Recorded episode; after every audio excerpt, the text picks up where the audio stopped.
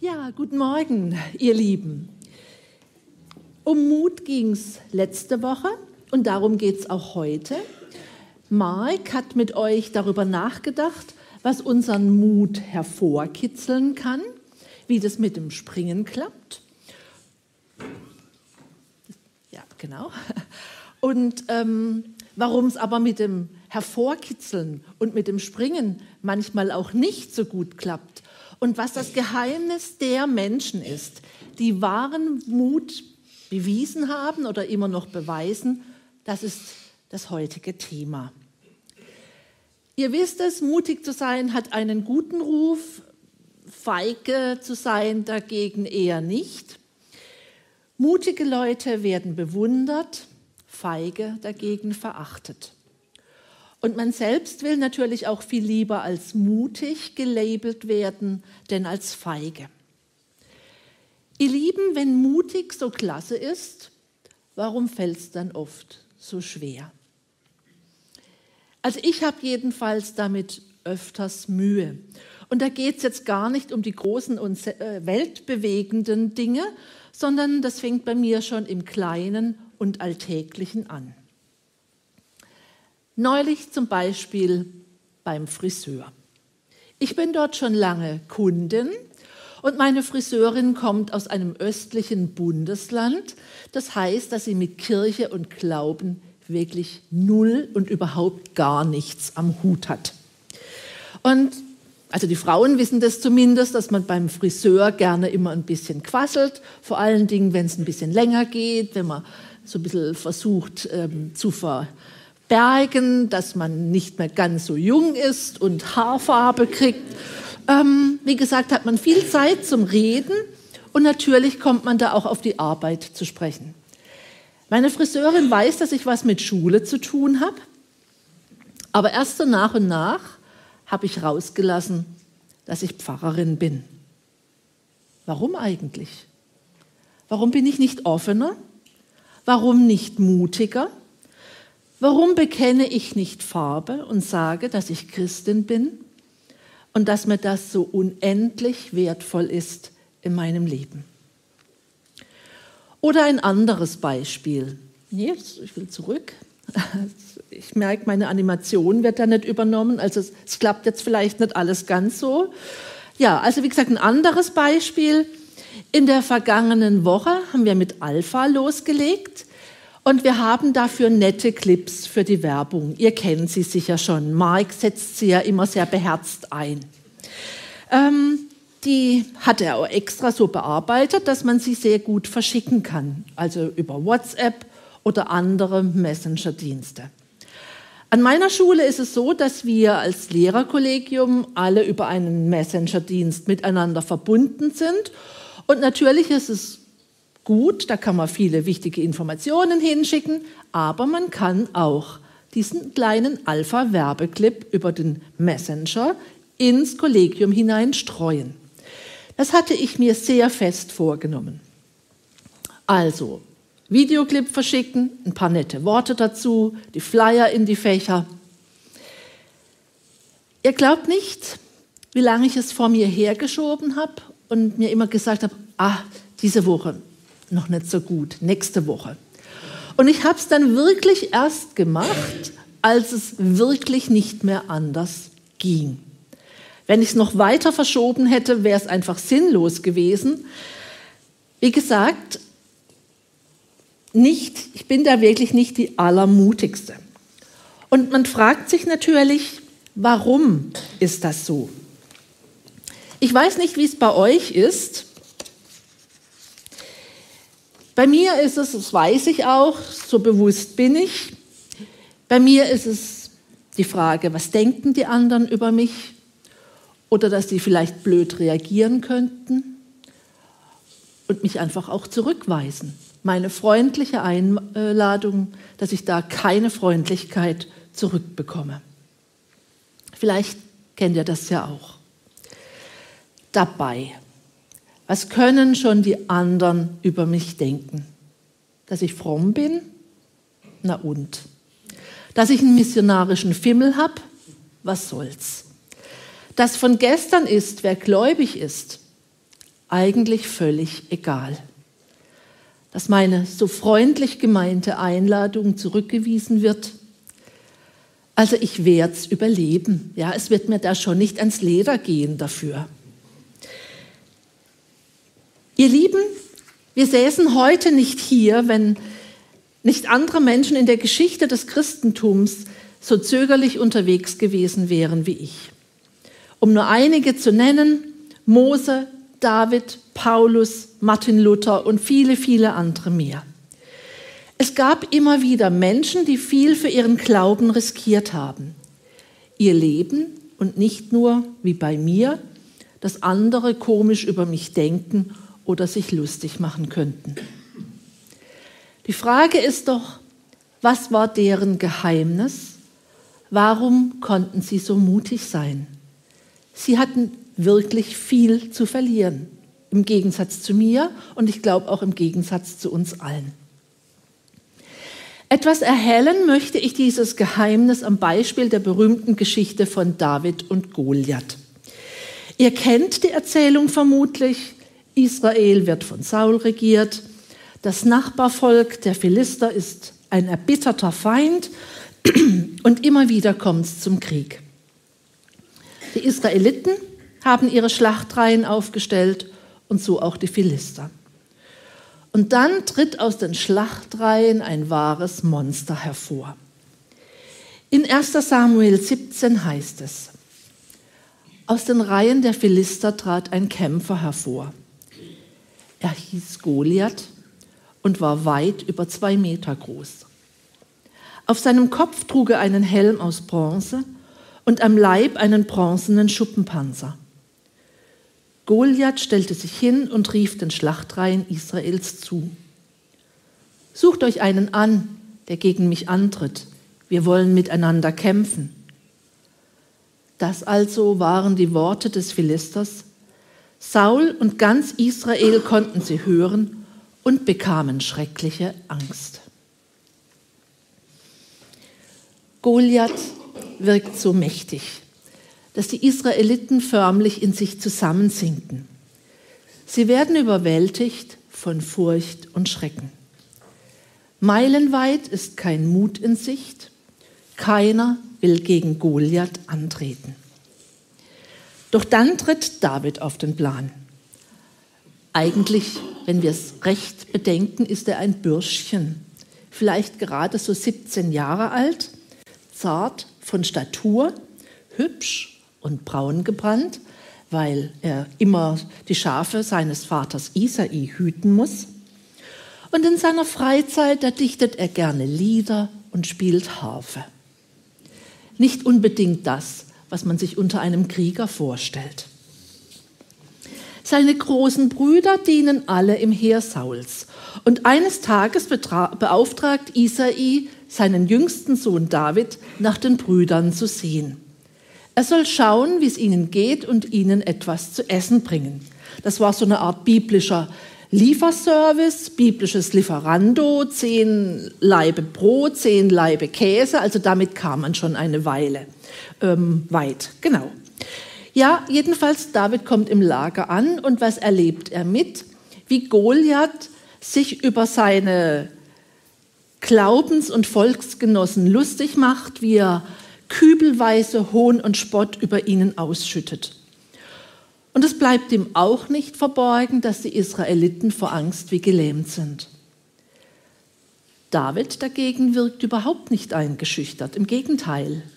Recht keck erkundigt er sich, was denn derjenige bekommen würde, der es schafft, Goliath zu besiegen. Sein Bruder Eliab bekommt es mit und stellt seinen kleinen Bruder dann auch zur Rede. Frech sei David und vorlaut, er sei nur aus Sensationsgier gekommen, um sich den Krieg anzusehen. Doch David lässt sich von der harschen Reaktion seines Bruders nicht beirren. Denn da ist etwas, was er nicht verstehen kann. Ja, er traut seinen Augen und Ohren nicht. Wie kann es sein, dass die Armee Gottes so überwältigt wird von Furcht und vor den Philistern in die Knie geht. Oh, da ist jemand sehr zornig gerade. genau, ja. Also wie kann es sein, dass das, die Armee Gottes vor Angst schlottert und vor Goliath in die Knie geht? Schon klar, Goliath ist ein riesiger Kerl. Aber hey, die Israeliten haben Gott an ihrer Seite. Was braucht's denn noch? Aber Armee Gottes hin oder her, die Israeliten haben schreckliche Angst, sie haben das Problem hin und her gewälzt und es auch von allen Seiten betrachtet. Und je länger sie das Problem wälzen, desto mutloser werden sie. Man kann sagen, sie waren eigentlich schon unterlegen, bevor sie richtig losgelegt haben. Und vielleicht kennt ihr das auch, wenn ihr auf ein Problem starrt, es hin und her wälzt, dass dann keine Kraft mehr übrig bleibt, es wirklich anzugehen. Doch David lässt sich davon nicht anstecken. Er versteht es einfach nicht. Wie können die so mutlos sein? Wie kann es sein, dass man so sehr aufs Problem starrt und dadurch den lebendigen Gott aus den Augen verliert? Und so sagt er, so sagt er zu König Saul, mein Herr, verliere nicht den Mut wegen dem da. Dein Knecht wird hingehen und mit diesem Philister kämpfen. Und so nimmt die Geschichte ihren Lauf. David nimmt den Kampf auf, und zwar auf seine Weise und mit seinen Mitteln. Sauls Rüstung lehnt er ab, die wäre ihm sowieso viel zu groß. Und David ist wendig, kann hervorragend mit der Steinschleuder um, äh, umgehen. Und er kennt das Ende der Geschichte. Er besiegt Goliath. Die Frage ist doch, wo, oh, da fällt was raus. Ich denke, es geht trotzdem. Die Frage ist doch, woher nahm er den Mut? Was war seine Strategie? Warum hat er nicht gleich wieder die Flucht ergriffen und ist zurückgelaufen zu seinen Schafen und der Harfe? Denn nach menschlichem Ermessen war die Sache aussichtslos, ja sogar lächerlich. Ein Wicht gegen einen Riesen. Keiner hätte ihm den Rückzug übel genommen. Ihr Lieben, im Gegensatz zu den Israeliten, die auf das Problem gestarrt haben und förmlich davon aufgefressen worden sind, hat David auf den lebendigen Gott geschaut. Seine Perspektive war eine völlig andere. Und diese Perspektive möchte ich euch heute ans Herz legen und zeigen und vielleicht könnt ihr sie mit in den Alltag nehmen.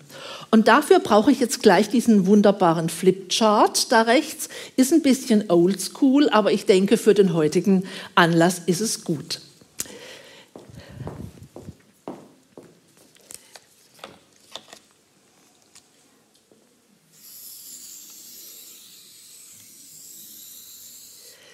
So, das hier ist dein Körper, deine physische Existenz, dein Außen, deine Lebenszusammenhänge, in denen du stehst.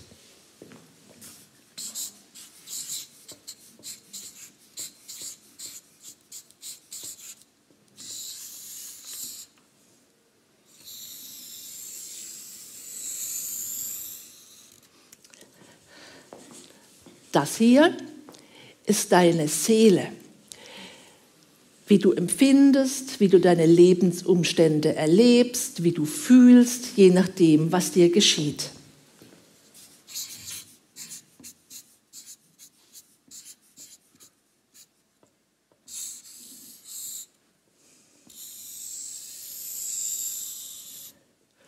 Und hier der innerste Kreis, das ist dein Herz oder dein Geist sozusagen der Kern deiner Persönlichkeit, deiner Identität. Das, was dich wirklich ausmacht.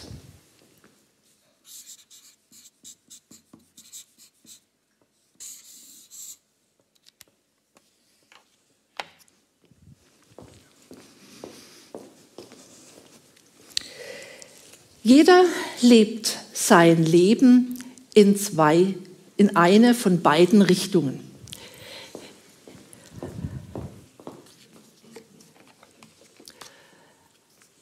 Entweder, oh, das sieht aber nicht gut aus, so rum, entweder von außen nach innen oder von innen nach außen. Ich möchte zuerst mit euch das von außen nach innen bedenken. Ein paar Beispiele für das Leben von außen nach innen. Du bist beim Autofahren geblitzt worden, kriegst einen fetten Strafzettel und einen Punkt, einen Punkt in Flensburg noch als Dreingabe. Du bist deshalb schlecht gelaunt und du schnauzt jeden an, der nicht bei drei auf den Bäumen ist. Du machst dir Vorwürfe, dass du nicht besser aufgepasst hast. Du weißt doch, da stehen sie immer. Und das Beispiel ist aus meinem Leben persön persönlich erlebt und erlitten. Oder jemand hat dir ein nettes Kompliment gemacht. Du bist fröhlich und findest dich heute selbst ziemlich klasse. Und das Leben ist einfach prima.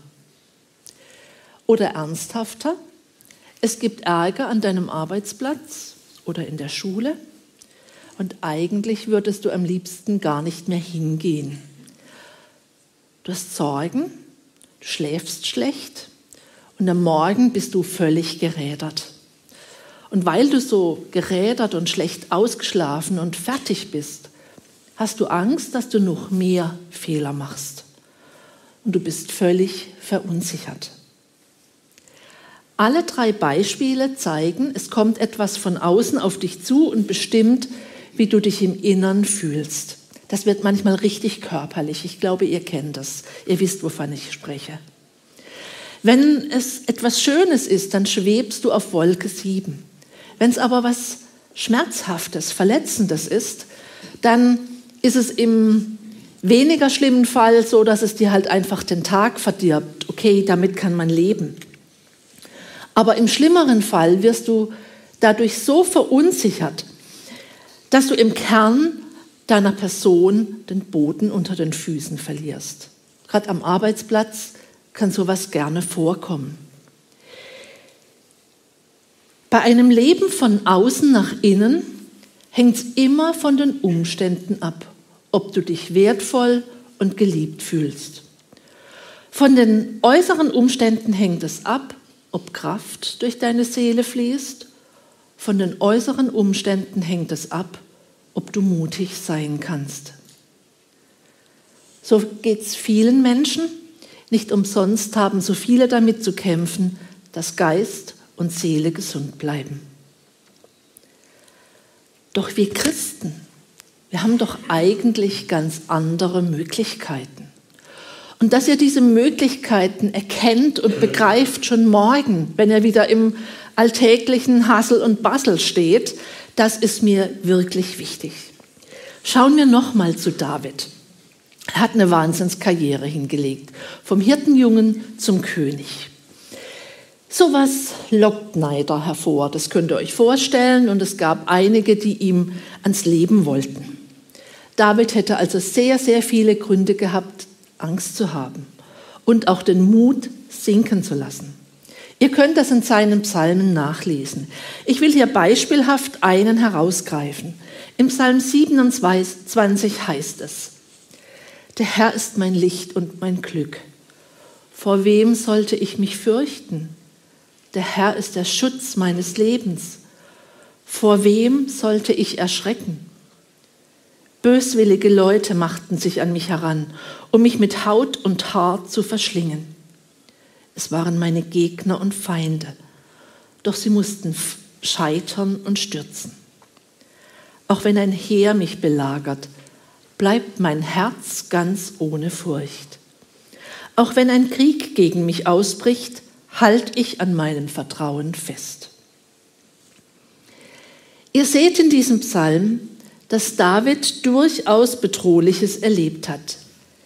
Dennoch kann er sagen, auch wenn ein Heer mich belagert, bleibt mein Herz ganz ohne Furcht. Und diese Sicherheit hat er nicht in sich selbst gefunden, sondern in Gott. An anderer Stelle in Psalm 1 wird der Fromme mit einem Baum verglichen, der an Wasserbächen gepflanzt ist und deshalb genügend Flüssigkeit hat um einerseits fest verwurzelt zu sein und um andererseits Früchte tragen zu können. So ein Baum ist David. Er ist in Gott verwurzelt, von ihm kommt alle Energie und auch aller Mut. Das war, wie gesagt, das Geheimnis seines Mutes. Er wusste, ich bin ein geliebtes Kind Gottes. Er ist in mir lebendig und gegenwärtig. Ich bin durchdrungen von ihm und verwurzelt in ihm. Ich vertraue nicht auf mich selbst, sondern auf Gottes Gegenwart in mir. Deshalb bleibt mein Herz ohne Furcht. Ich bin zwar inmitten von Kämpfen, doch Gott ist an meiner Seite. David wusste, ich bin erwählt, ich bin gesalbt, ich bin gesegnet. Ihr Lieben, wie großartig muss es sein, aus dieser Gotteskraft leben zu können. Wie aufrecht kann man so durchs Leben gehen. So leben zu dürfen, ist die Quelle wahrer Freiheit. Denn wenn, wer sich vor Gott verneigt, kann vor Menschen aufrecht gehen. Diesen Satz habe ich von Frau Vogel, unserer Dekanin, und ich finde es einen ganz, ganz starken Satz. Wer sich vor Gott verneigt, kann vor Menschen aufrecht gehen.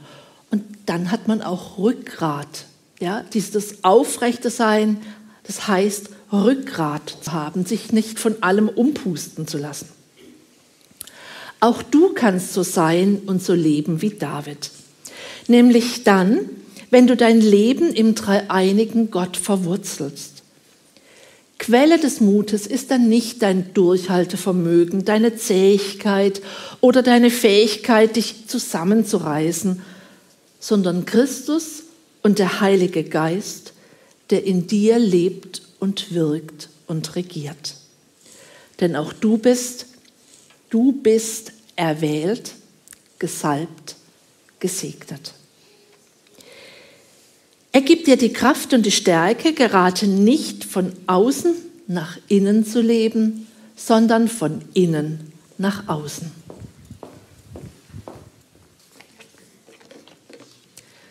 Von hinten sieht man das gar nicht gut.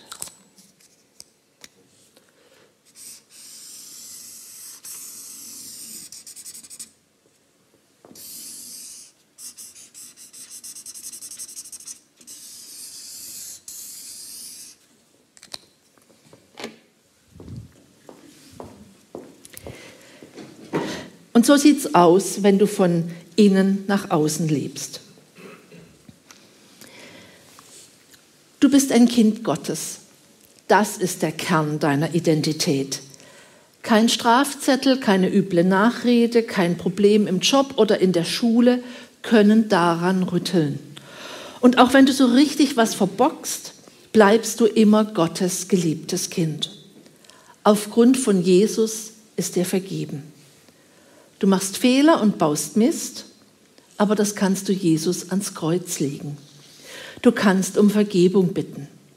Du darfst immer wieder frei werden und deiner Umwelt ein Leben zeigen, das Freiheit auch ausstrahlt.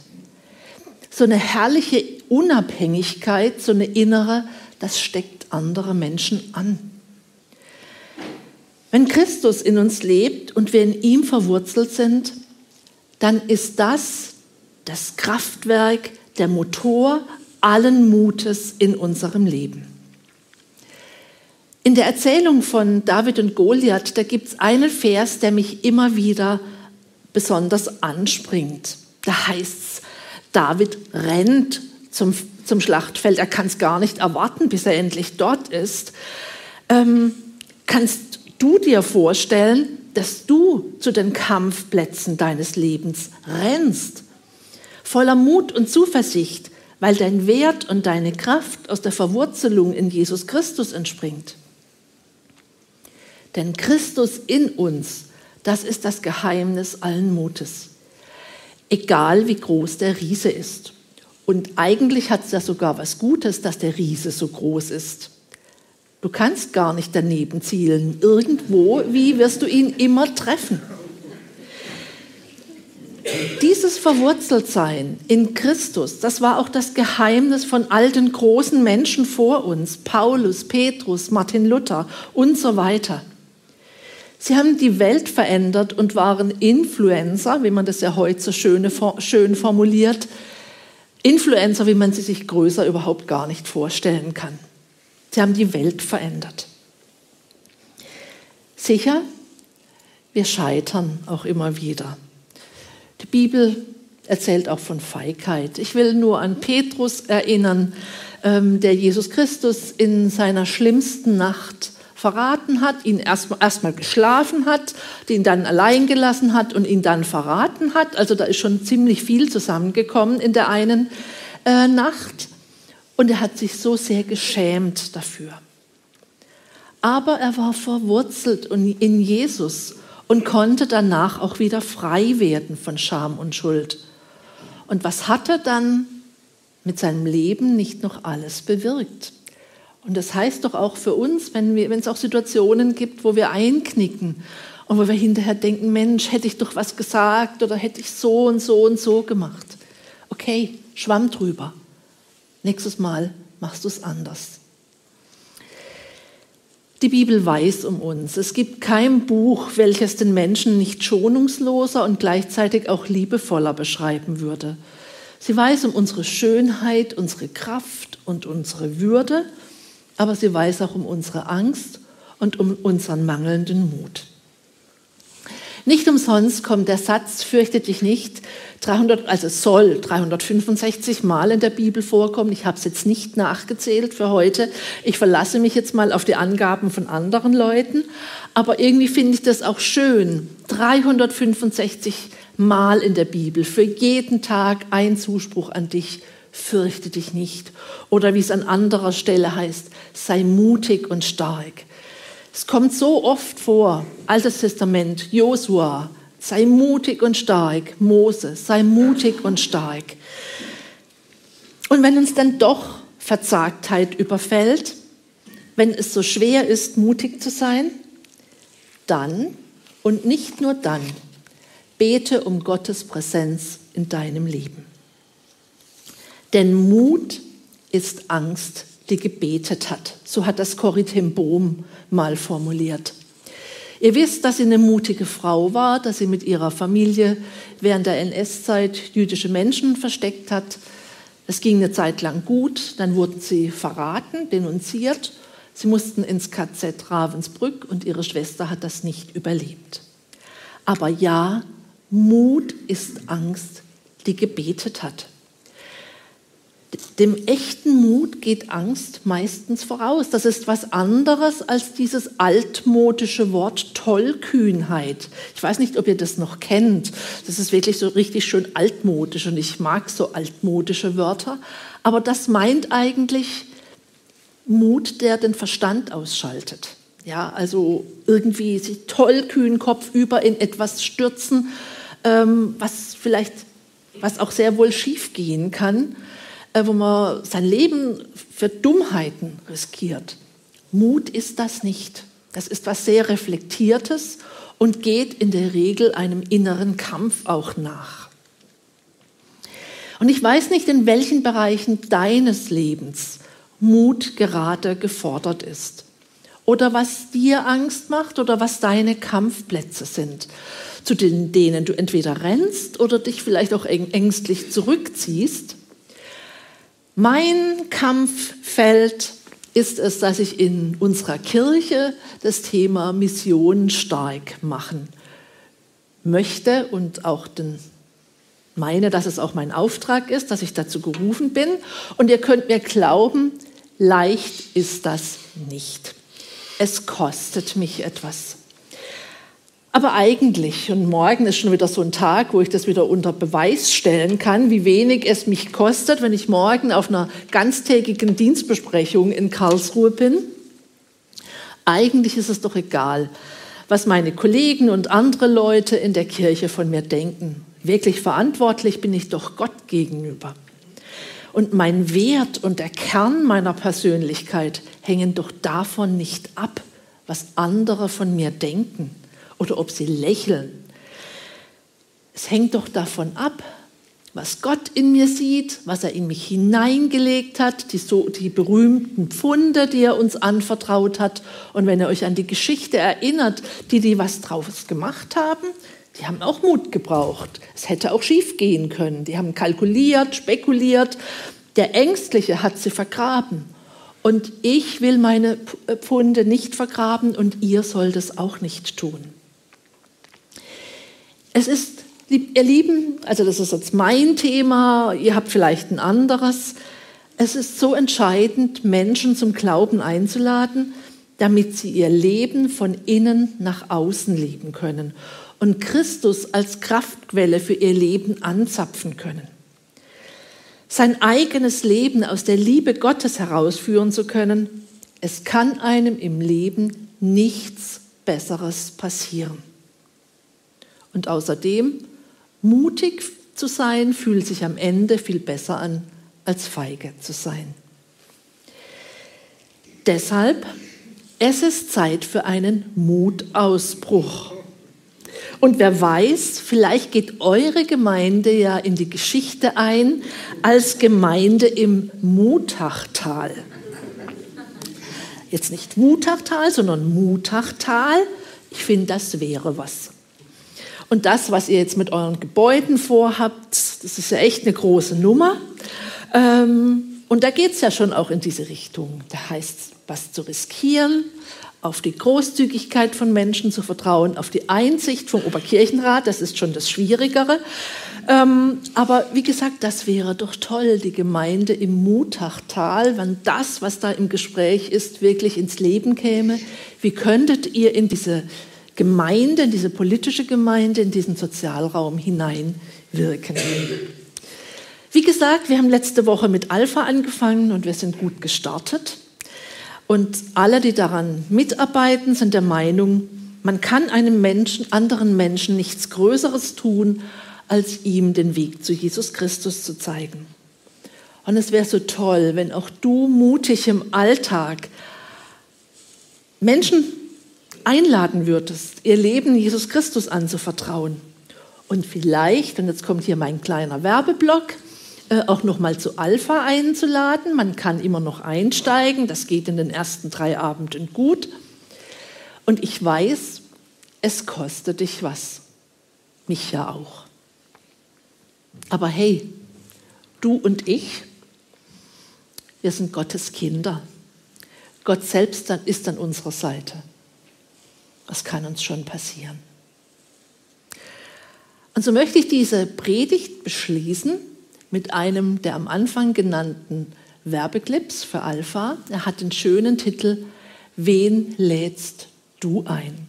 Vielleicht spricht er euch noch mal ins Herz hinein ähm, und vielleicht habt ihr Lust, noch mal jemand zu ermuntern, zu ermutigen, zu Alpha zu kommen und vielleicht sogar auch mitzukommen.